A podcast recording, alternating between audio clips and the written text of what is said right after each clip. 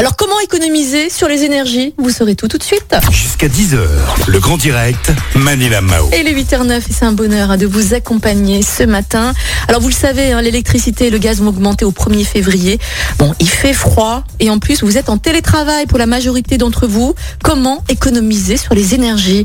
Eh bien ce matin, j'ai le plaisir de recevoir Claire Estelle au micro de Lyon Première. Elle sera ravie d'intervenir et puis de, de parler avec vous. Bonjour Claire Estelle. Bonjour à tous. Comment ça va ce matin Eh ben, écoutez, ça va bien malgré le froid. C'est ça, complètement. Alors Claire Estelle, vous travaillez pour Selectra, hein. vous êtes comparateur d'offres d'énergie, vous êtes également expert des factures domestiques. Euh, Claire Estelle, il fait froid, beaucoup beaucoup de personnes sont en télétravail là, là en ce moment, et puis euh, les factures euh, de gaz, d'électricité vont augmenter d'ici quelques jours. Quel est le bilan, dites-moi, de la consommation d'énergie euh, en, en 2020 suite aux deux confinements qu'on a pu vivre? Alors c'est vrai que 2020, ça n'a pas été une très bonne année pour les factures d'énergie, entre les hausses diverses des tarifs réglementés, euh, le fait qu'on a été beaucoup euh, en télétravail, il peut y avoir des mauvaises surprises sur les factures, mais heureusement, il existe plein de petites astuces pour euh, préserver son confort tout en essayant de ne pas faire exploser les factures à venir. Eh ben justement, quels sont les gestes à faire, à adopter hein, pour réduire sa consommation tout en maintenant une température adaptée dans son logement? Parce qu'il fait froid Bien sûr. Donc en fait, l'idée déjà, c'est de ne consommer que l'énergie dont on a besoin, d'aller au juste besoin pour préserver son confort euh, tout en euh, préservant euh, sa, sa facture. Donc déjà, l'idée, c'est de faire des économies sur le chauffage puisque c'est la source la plus importante sur vos factures d'énergie. Donc déjà, un, premier conseil, c'est de gérer la température dans son logement. Il faut savoir que au-delà de 20 degrés, euh, chaque degré de plus coûte environ 7% de plus sur la facture énergétique. Donc baisser ses radiateurs de 1 ou 2 degrés, ça permet de faire des économies non négligeables. Donc déjà, l'idée, c'est d'essayer de ne, de ne chauffer que les pièces où on se trouve à un moment T. Donc un exemple très simple, si vous prenez votre douche le soir, ne pas hésiter à baisser la température dans votre salle de bain dans la journée et à ne la réaugmenter qu'une heure avant de prendre votre douche. Euh, il y a une pièce aussi qu'on surchauffe souvent, c'est la chambre, alors qu'on n'y passe pas forcément beaucoup de temps. Et par ailleurs, euh, euh, si on met une température euh, trop haute, généralement on dort assez mal. Donc l'idée, c'est vraiment d'essayer de, de maintenir une, une température raisonnable dans votre logement, dans les pièces où vous vous trouvez euh, dans- la journée, de baisser lorsque lorsque vous n'y êtes pas.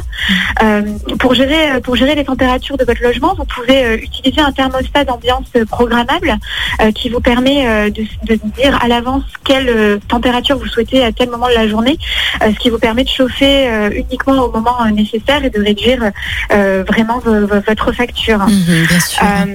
Par ailleurs, deux autres petits conseils. Euh, je, je vous conseille d'entretenir régulièrement votre chaudière. Donc déjà pour des raisons de sécurité, c'est une obligation euh, de, de, de, d'avoir une révision annuelle de votre chaudière euh, pour qu'elle fonctionne bien. Mais par ailleurs, il est prouvé qu'en l'entretenant régulièrement, elle consommera moins d'énergie. Donc euh, voilà, c'est, une obligation et en plus, vous y gagnez pour votre facture, vous allez gagner des, des kilowattheures euh, utiles pour, pour réduire votre facture. Et par ailleurs, n'hésitez pas à veiller au bon fonctionnement de, de vos radiateurs. Donc déjà en les dépoussiérant, Mhm. si vous dépoussiérez vos, vos radiateurs, ils auront besoin de moins d'énergie pour chauffer euh, pour chauffer vo- votre pièce. Si ce sont des, chauffe- des, des radiateurs euh, hydrauliques, n'hésitez pas à les purger. Mhm. Et enfin, bon, c'est pas toujours évident en fonction de la disposition de vos pièces, mais n'hésitez pas à bien vérifier qu'il y a de l'espace autour de vos radiateurs pour que la chaleur circule bien dans, dans la pièce. Donc par Mhm. exemple, si, si vous avez un, un canapé qui se trouve vraiment à proximité de votre chauffage, c'est dommage parce que c'est votre canapé qui va bénéficier De toute la chaleur. Donc le décaler d'une dizaine de centimètres pour que toute la chaleur aille bien dans la pièce, cela vous permet de, de- de bénéficier de toute la chaleur de votre radiateur euh, sans, que, sans, sans nécessité euh, d'énergie euh, inutile. Bien sûr. Et quels sont vos conseils pour les personnes qui télétravaillent, qui sont branchées euh, très longtemps hein, sur leur PC portable, par exemple? Oui.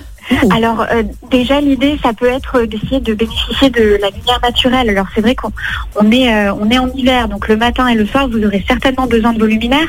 Mais dans la journée si vous avez une grande fenêtre près de laquelle vous vous mettre, euh, cela vous permettra de bénéficier de la lumière naturelle et peut-être de moins solliciter tous vos luminaires dans la dans la maison. Donc ne pas ne pas hésiter à, à- à aller vers cela, à éteindre toutes les lumières des pièces où vous, vous ne trouvez pas. Euh, et pour la température de la pièce où vous travaillez, généralement 21 degrés, c'est assez confortable. C'est vrai qu'on peut être, on peut être tenté de, pousser le, thermostat lorsqu'on travaille chez soi, mais 21 degrés normalement, c'est plutôt un bon compromis pour que ce soit confortable sans que cela fasse exploser votre facture. Mhm.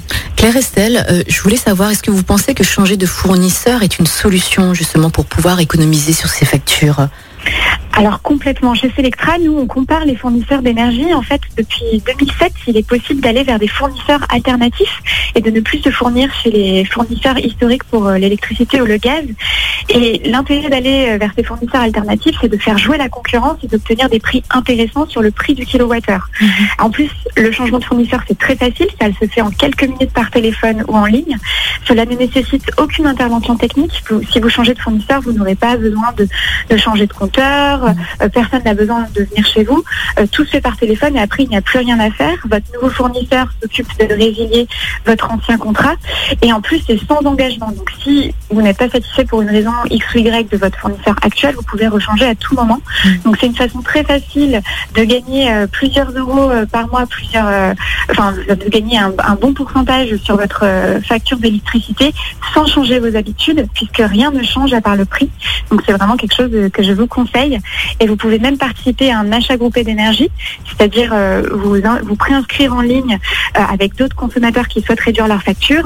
Et grâce à la force du nombre, nous pouvons négocier des offres encore plus intéressantes que celles qui sont sur le marché. Mmh. C'est entièrement gratuit et sans engagement de participer à ce genre d'opération. Super. Claire, euh, Estelle, merci beaucoup hein, d'être passée au micro de Lyon Première ce matin. On vous souhaite bien sûr une très belle journée. Et puis merci beaucoup pour vos conseils. À très bientôt.